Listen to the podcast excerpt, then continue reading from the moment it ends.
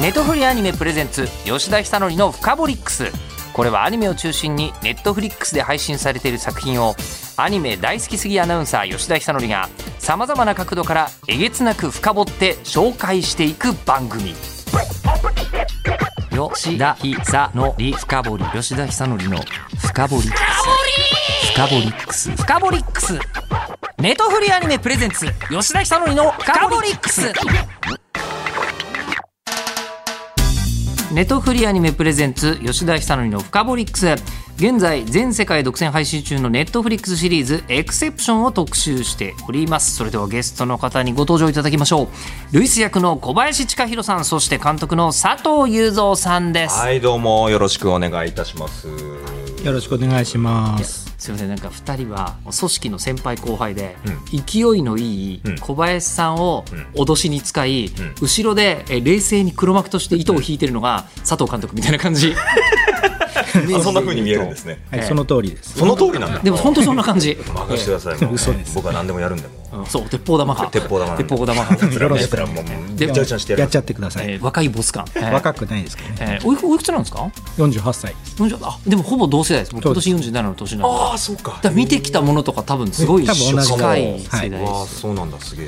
で佐藤監督、まあ、初めて今日ご登場いただいたんですけど、ラジオ自体もそうですね、初めてですね。初めてごありがとうございます。あ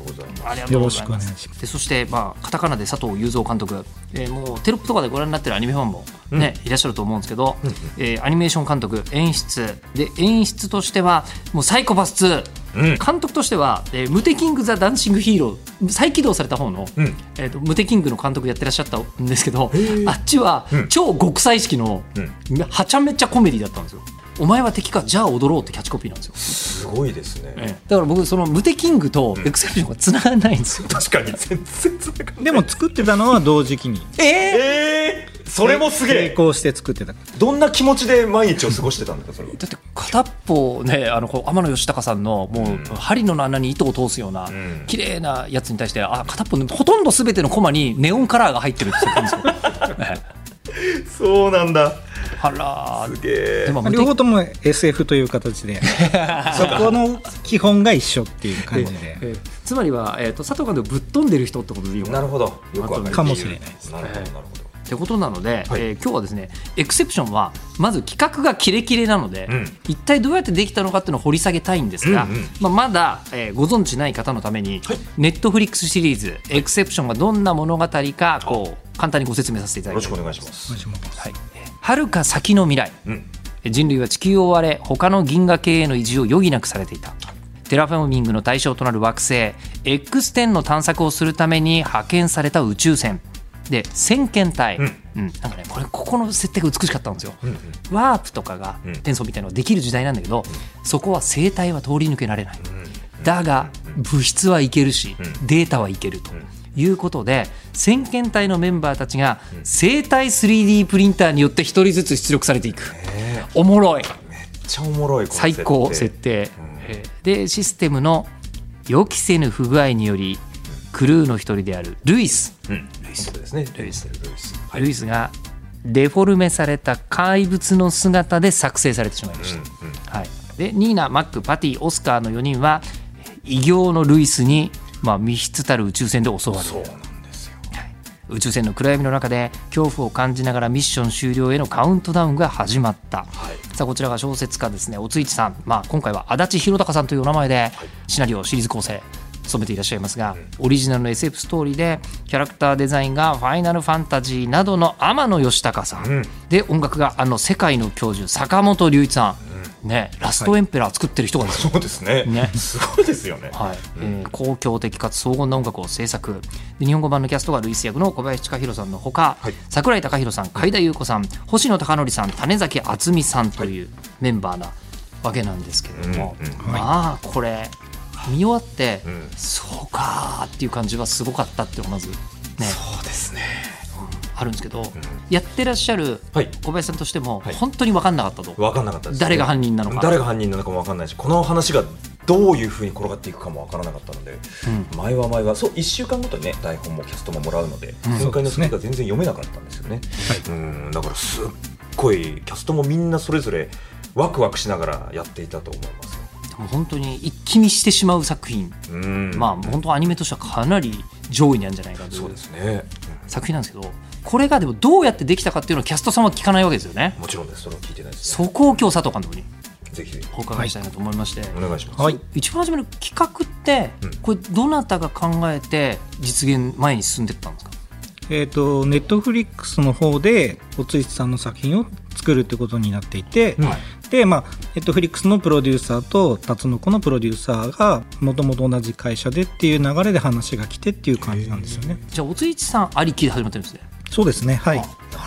じゃあそのおついちさんの台本というかシナリオはもう佐藤監督が引き受ける時にはもう存在してたいや一緒に作っていった感あじそうなんでそうすなかんだへええーえじゃあ一番初めはまずジャンルから決められるじゃないですかおついちさんってことが決まってるんだったらもう大体なんか話のベースはもうできててああでそれをなんかアニメ化しようっていう話になってた感じですねはあ、じゃあアニメとしてやるんだったらこういうのがもっといいアイデアなんじゃないっていうのをそうですねもう具体的に細かいところだとか設定を詰めていったりとかっていうのを、まあ、アニメの作品どれでもそうですけど、うんこうシナリオの打ち合わせをしながらこう練って作っていくみたいな感じですねその段階であったこうおついちさんのこだわりと佐藤監督のこだわりがそれぞれあったと思うんですけどもうそのポイントってどこだったんですかまあ、基本的にはもうおついつさんの作品っていう感じでまあおついつさんのもうアイディア出てくるアイディアも素晴らしいのでえやっぱり生体 3D プリンターとか言われた瞬間にやっぱりおみたいにないるわやけですそれならこういうんじゃないみたいな話になってくる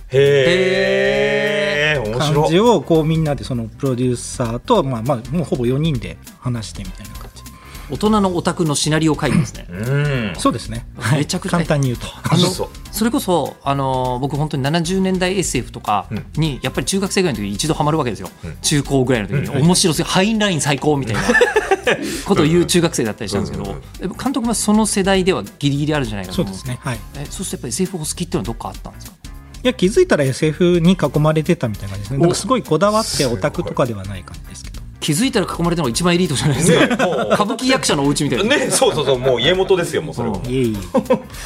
じゃあそうすると生体 3D プリンターみたいなうん素敵なアイデアをもらうとプロデューサーさんもおちっちさんももう言いたいことがいっぱいできちゃうそうですねみんなでこういうふうにしたら面白いんじゃないかとかこういう場合はこうなっていくんじゃないかみたいな話をもうこうみんなで詰めて誰に何を言わせようとかもうそういうふうに開発していく感じですこれもっと大枠はどうなんですか密室サスペンスにしよういやそうですそれがもともとのコンセプトあそうななんんだはあはあなはるほどねああーで密室サスペンスででここにこの世界にはこういう、うんまあねあルールのというか道具立てがあってあってルールがあってうんみたいのが決まってラストとかっていうのはこれ決まってたんですかラストはなんとなくは決まってたんですけど結構途中で変わりましたねやっぱり最終話ぐらいのところで積み上げてきたものでなんか分かりやすくしようとかそういう感じには一応しましたね積み上げてきたものを分かりやすくしようそこまでの話数をこうプロセスを踏んできてキャラクターたちが成長してきて、うん最後の最後に持ってくる話のオチはどうしたらいいかっていう時に、やっぱりその最初に考えてたのよりはちょっともうちょっと分かりやすくした方がいいんじゃないかみたいな感じにはなったっていうことですねああじゃあ違うラストもあったってことですよねそうですねもうちょっと中途半端に終わる感じそうなんだへーへーだったんですよねなんかまあその辺は最後どうまとめようみたいなところではあったんですけど、具体的にはここまでしようみたいなのは最後の最後で決まった感じですあそうなんだ僕の中で火の鳥みたいな終わり方と思ってるんですけどなるほどあ確かに確かにうん確かになどの辺かは言う何辺かまあは何言もわ言なうい何も言えないです何変かは言わないけれども、ええ火の鳥っぽいんですうよんそれぐらい壮大なものを味わわせてもらった感じなんですけど、であの今回キャストさんがその小林さんのルイスとかもう本当絶妙だなと思ったわけです、うんうんね、怪物の声を、ね、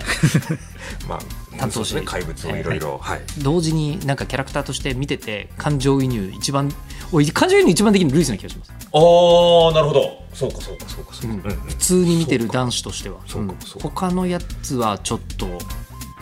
あちなみにめちゃくちゃどうでもいいですけど、んあのうちの家族で見てて、んえーあなたはマックに似てる」ってめっちゃ言われ たんあごめんなさいわかるでしょめっちゃわかでるすよえーちょっと分かりますね、えーわかるわかる横顔がマジ似てるって言われて横顔も似てるしなんか多分ああいう事件起きたらよし殺そ うって言う決断早すぎる決断早そう えーもうちょっと考えろよお前っていうね感じめっちゃ似てるんですけど似てる確かにマックは似てるっていう意味ではいいんだけど、感情移入はそんなできないんですまあよ、まあまあ確かに。もうちょっとい柔らかくあってくれみたいなうんうん感じがあった中でルイスはすごいそんな感じなのうん。うん確かに確かにあったかいですよね。そう仕事してる社会人の男性は大体いけるんじゃない かその辺はね引っかかるかもしれないです。確かにルイスは。でキャラクターがすごいスパーッと、うんもうこれもうシナリオの要請で、うんとてもなんか無駄がなくできてるじゃないですか、うんうん。でじゃあもう声優さん誰をっていうキャスティングってこれすんなりいったんですか難航したんですかえっとまあ一応日本語版なんでもともと英語版がオリジナルなんですよ、そっちが先らしいんですよ。そうだったそういえば、うんあの映像で見ててもテロップエンディングに出てくるお名前、うんキャストさんがね英語版は先あそこだ制作としてでシナリオでも日本で開発してるわけですよねうんそうですねそれを一回おついさんが作ったものを英語に翻訳してでまたそれが今度日本語版になるんで英語から翻訳し直してるんですよ日本語英語日本語っていう段を踏んでるわけですそかうですねなんかあの他の言語と同じように例えばスペイン語版とかポルトガル語版みたいな感じで、えー、と翻訳されるあの変える時のなんか本当ローカライズっていう感じで、まあ、日本語版にはだからそういう意味で言うと本当は自分は関わらなくていいっていう感じではあったんですけど、まあ、せっかく日本人で日本で作ってたんで、まあ、日本語を監修しましょうみたいな感じになった。そうなんですね。じゃあ一番初めにできたそのこうあの日本語版の台本ももう脚本作成に参加されてるわけですから、はい当然ご存知なわけですよねそうですねでそれがもう一回英語を経て日本語に直ってきたのを見てそれどう思うんですか英語にした時にまず、えー、と日本語のおついさんのこう詩的な表現とかがうん。訳されにくいみたいなのもちょっと僕その監修みたいなのをして、まあ、実際に僕は英語はそんなできないですけど、まあ、プロに間に入ってもらったんですけど一応その変わる時にシナリオで日本語でこうだと分かりやすいけどちょっとこれは英語みたいなはっきりとした言語だとちょっと難しくなるみたいんでちょっとシナリオ変えてもらったりとかっていうのをして英語になってるんでそれを日本語に戻すとなんか元々のおついちさんの作った台本からちょっと離れたセリフになってたりとか意味がちょっと違ってたりする場合があるんでそれをちょっと引き戻したりうん英語ではこういう意味だけど変わっちゃいますけどいいんですかって言って日本語ではこういうのでいいですっていう感じの監修をした感じですはい、Google 翻訳2回かけたみたいってなことで すね。うん。戻してから戻して日み本たいなから英語にして英語のやつを今度もう一ま回かけた日て本語にして。そしたら確かに意味ちょっと変わってたりし変わまってすたもりんする時ね。ありますもんねうん。でそれで監督として入ってらっしゃるということは、はい英語版のあのオーディションもあそうですよ英語版の方も選びましたしあそうなんですかへーへーえそれ英語版のあのこう役者さんのなんですかオーディションというのは日本の役者さん選ぶのとはやっぱ違うもまあ、のでも基本的にこうボイスが来てはいそれから選ぶみたいな感じでした、イメージが合うかどうかはい、そうなんだ。まあでも面白。小林さんからすると、うんまあ、このようにルイスは自分一人のつもりではやってらっしゃいますよね。まあ一応それはそうですね。やるときは。うんあじゃあところでじゃあまあ英語版とかそれこそスペイン語版とかのうんルイスにはまだ合ってない合ってないです。合ってない、うんあーあの合わせてもらいま すじゃあ。いやでもその小林さんは、 はいそのモンスタールイスと、はいうんあのまあ、リアルルイスというか、ええ両方自分でやってらっしゃるわけですよね。そうですね。ね、あのその英語版の方にも、うんそのモンスタールイスとなんですかスノルイスはん一緒にそうですね同同じじやってもらってる方んでがすやかってで多分英語版のそのボイスの叫び声みたいなのとかは多分日本語版でも使われてるんで一部使われてるんですよねなのでより大変だったんじゃないかなそうかそうかあそうかそううめきか。声が多分たくさんすごい出して最初の一話のうめきとか多分英語版のやつ。そうですねのままそっかだから2話だからっていそうそうだと思います。へーえそれは聞いてないんですかそれいやもう放送の時にだから初めてあ聞きましたそうね。なんだ、まあ、外画とかだと聞きながらやるっておっしゃいますもんね,、うんそうですね。ねあの向こうの役者さんの演技の音を聞きながらそのニュアンスを日本語で反映するみたいなことをでもそれはありましたよね。のありましたありました収録済みの音声はもうあったああんですあけど、うん。だからなんかでもどっちかっていうとニュアンス聞く時もあるし、聞かない時もありました。自分が練習していく時も。あうん、なんかニュアンスをやっぱ日本語で作っていった方がいいんじゃないかっていうところとなんかやっぱ吠え感とか一回聞いときたいなとかあーそういう時は聞いたりとかしましたそんな中ですごいこうモンスターの合わせ感がすごいなっていう合わせ感オリジナルにの英語に対してのはいそこの境目が分かんないようなへえ感じあに仕上がってるなと出た職人芸思いますねありがとうございますうん もうずーっと家で吠えてましたね練習の成果があかーあなりりがと出てうございまるんすじゃないかあーでもこれねあの各国版のルイスがいるということはルイス国際会議みたいにできるってことですいよまね。すね全員化け物ルイスたちを集めて話したいです全員が「うわ」ってね苦労したところはみたいな えー俺は「I think」みたいな英語で言ってる人とかがいたりするみたい えな、ー、するんでしょうねあああ熱いなそれは日本語版のキャストを選ぶ時のポイントってのはやっぱあったんでこれがちょっと不思議で、はいなんかあのネットフリックス側から誰がいいですかって言われてうん僕とプロデューサーのお松さんで、まあ、それぞれちょっとこう候補を出してうんうんでそれもちょっとミックスしてうん結果選ばれたみたいな感じでオーオーディションしてそうだったからオーディションの前の段階でその誰を呼ぶかみたいなのがそうです話しね合われてたんですかなので僕はそんなに声優さん詳しくないので、うんうんまあ有名な人片っ端から聞いてはいこの人がルイスかなっていうへえすごい贅沢な選び方をそうですよねしてるありがたいもう場合によっては野沢雅子さんとかだったりする可能性ありますよね うんワンチャンう可ん能性はうん あの今野沢雅子さんだったら悟空とご飯と御殿ができるってこと でしょ何言う何をようおっしゃりますか、えー悟空は絶対出てこないよエクセプションにはそうですねうんちょっと一人でもうね全て解決しちゃ うんで多分もういやあのその中で小林さんとお仕事されるのは佐藤監督初めて初めてですよねうん初めて初めてでしでたその印象としてはもう先ほどもねこの叫び合わせてくるなとかいうのはあったと思うんですけどお仕事終わられて今思う印象はいかがなんですかなんかやっぱり日本語版のルイスは小林さんしかいないかなっていうもうありがとうござい感じまですすもねうもう本当にウキウキ帰ろうと思うんですけどなんかルイスを掴んだんじゃないですかねなんかどこかのタイミングでへえ初めからつかめてたっていうよりはやっぱちょっとやっていくうちにやり分ながらだと思いかますった感じですかやっぱり怪物もやっぱり出てくるし、どこからなんかどういう人格なのか、まあ、先も知らないので、ちょっとやりながらあ多分この人はこういう部分があるんだって手がかりがいっぱい出てくるんですね、まあ、ここでは言えないですけどちょっと、まあできなねいあるものこれはをみんな持っててこうみしたいなてね貸してっていうのが、うんそうそうあったりとかしたんでそういう手がかりが一個一個分かるたびにどんどん役は深まっていったって感じはあります。うんいやでそして他のキャストの方もそのこうね桜井さん海田さん星野さん谷崎さん、うんまあまあ本当に豪華キャスティングはいだと思うんですけど、ね、あのそれぞれにここがポイントだったなとか制作側の想像を超える瞬間とかってあ聞きたいなあったんですかね。いやもう全員皆さんすっごい上手くて、はい、正直なんかあのまあ日本語版も作りますけどあの口パクとかも英語で作ってるんで、うんまあ英語版で見てもらってこう字幕で見てもらうのがいいかなとか思ってたんですけど、やっぱり完成した日本語版を聞いたらこれはちょっと日本語版で日本人には聞いてほしいっていうう、んなんか思えるようになったすごいいいキャストに恵まれたんじゃないかなと思います。嬉しい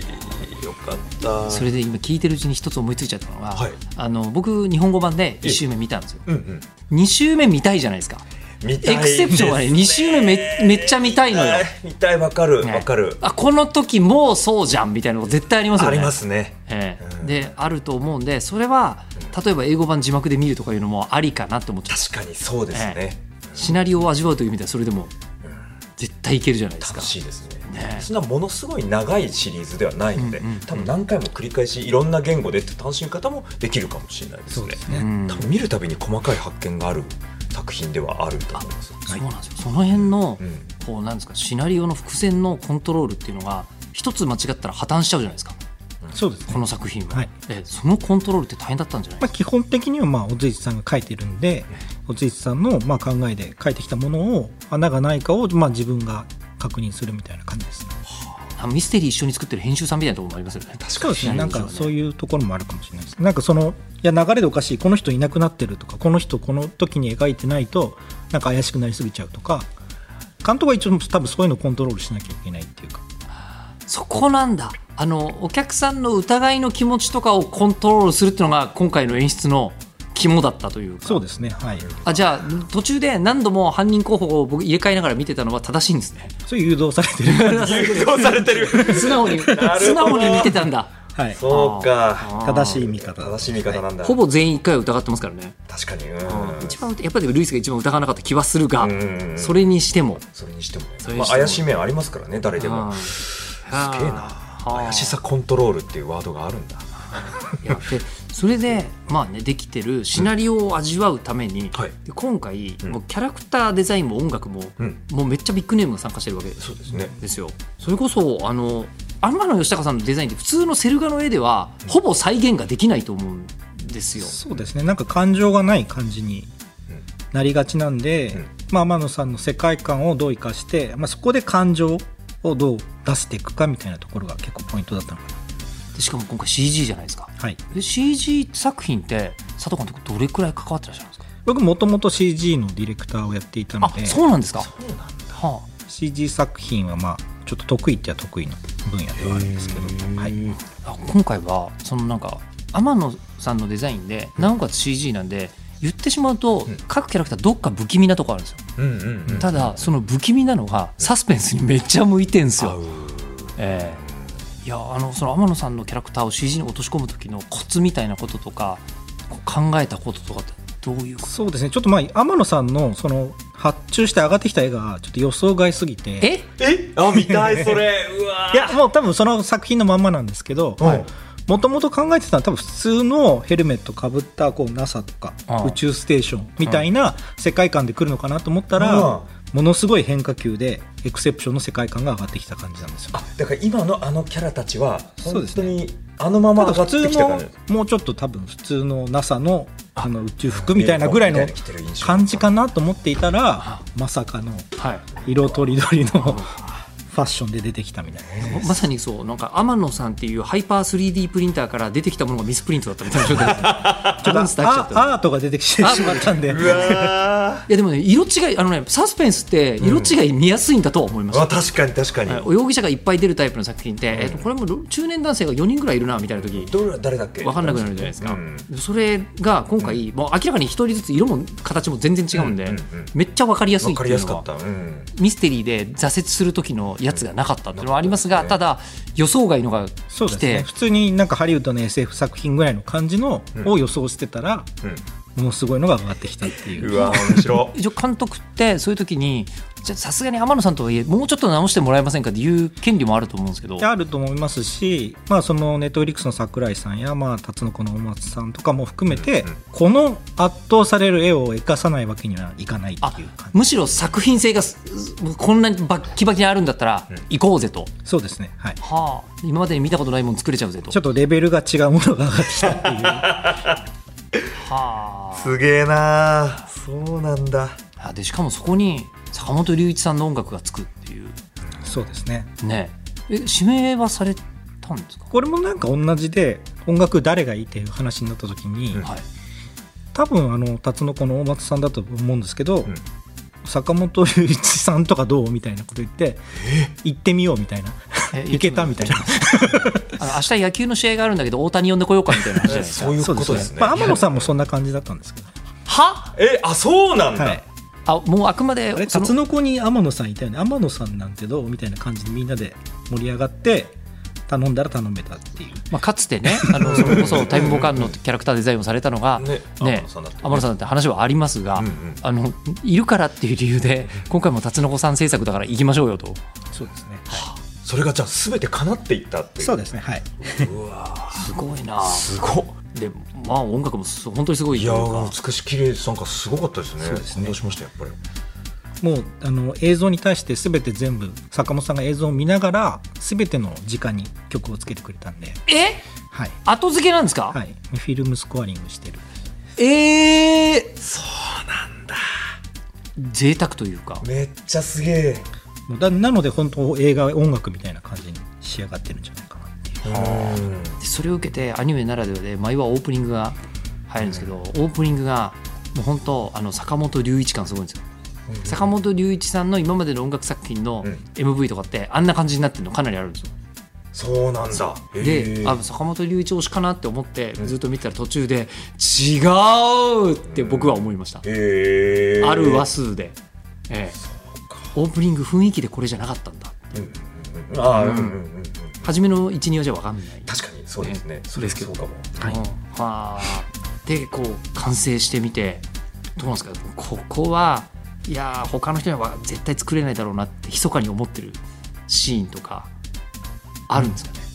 いやなんかもう本当にすごい長い期間制作していたのあでどれくらい作ってたんですか多分2016年7年ぐらいから多分もう5年45年かけて作っそんなに前からなんだって映像も結構前に完成していたりとかするんで、はいそうだからおっしゃってましたもんねアフリコの時みんな絵があったってあありましたありました、うんうんうんじゃあなのでやっと終わったみたいまずはなやっと終わったでも肩の荷が下りたそうですねあとは音楽が最後だったんで、まあ、音楽の力がすごいなっていう映像はもう先に完成してたので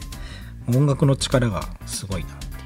はあすげえなってことはその絵のクオリティに関してはいやもう本当ギリギリで作ってますからみたいなことは全くなくそうですねなんかそれもあの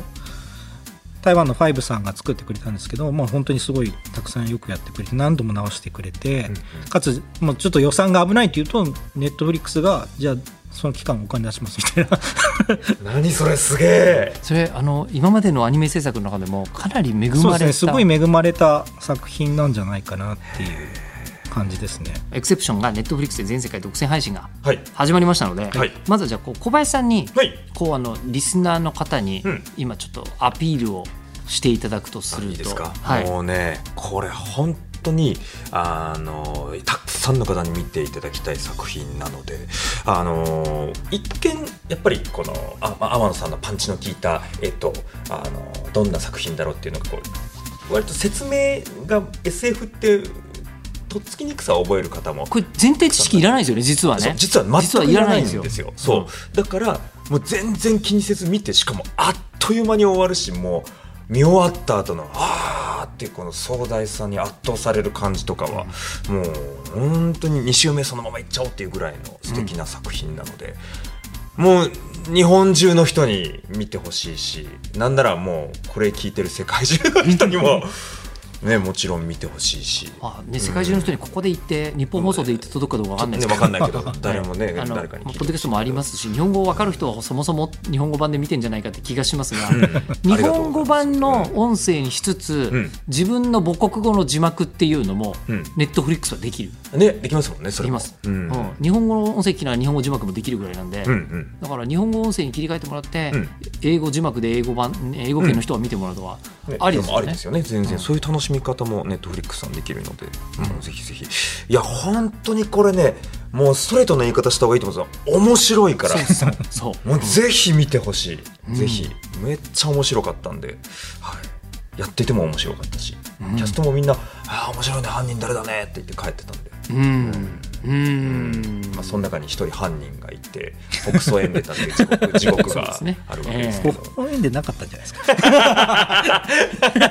っていうのがあるんですけどね。うんそれでは佐藤監督にもあのエクセプションについてこうアピールいただきたいと思います。はい。まあ、おついちさんのファンの方でも楽しめますし、天野さんのファンの方も楽しめますし、坂本さんのファンでも楽しめて、まあ、それぞれのもうこうビッグな方たちの世界観が織り交ざって、多分そこで新しい世界がちょっとできているんじゃないかなと。まあ、そこを見ていただいて、まあ、個人的にはもうラストシーンのあたりをちょっと期待して見ていただければなと思います。で、あとは何といっても日本語版ですね。日本語版でぜひ1回目は日本語版ではい。 2回目も日本語版で日本語版で。 3回目も、はい。日本語版で。という感じですね、延々ループさせておいてもいいですからね。確かに確かに。ネットフリックスねそうはいそうです。そうですずっとずっと多分ループさせましょう気づかなかった気づきがあああると思います。多分あると思いますんでうんはい。でもラストシーンなんだって今ちょっと分かりました。監督の話聞いてて。えーそうですね。そうでも考えてみたらいこれ途中まで見て途中でやめるやつの意味わかんないって分かんないやです。本当に本当にもう気にならないのかお前はって。これ思い ます。 思ってしまういやそれでもいいと思いま す、はい、あ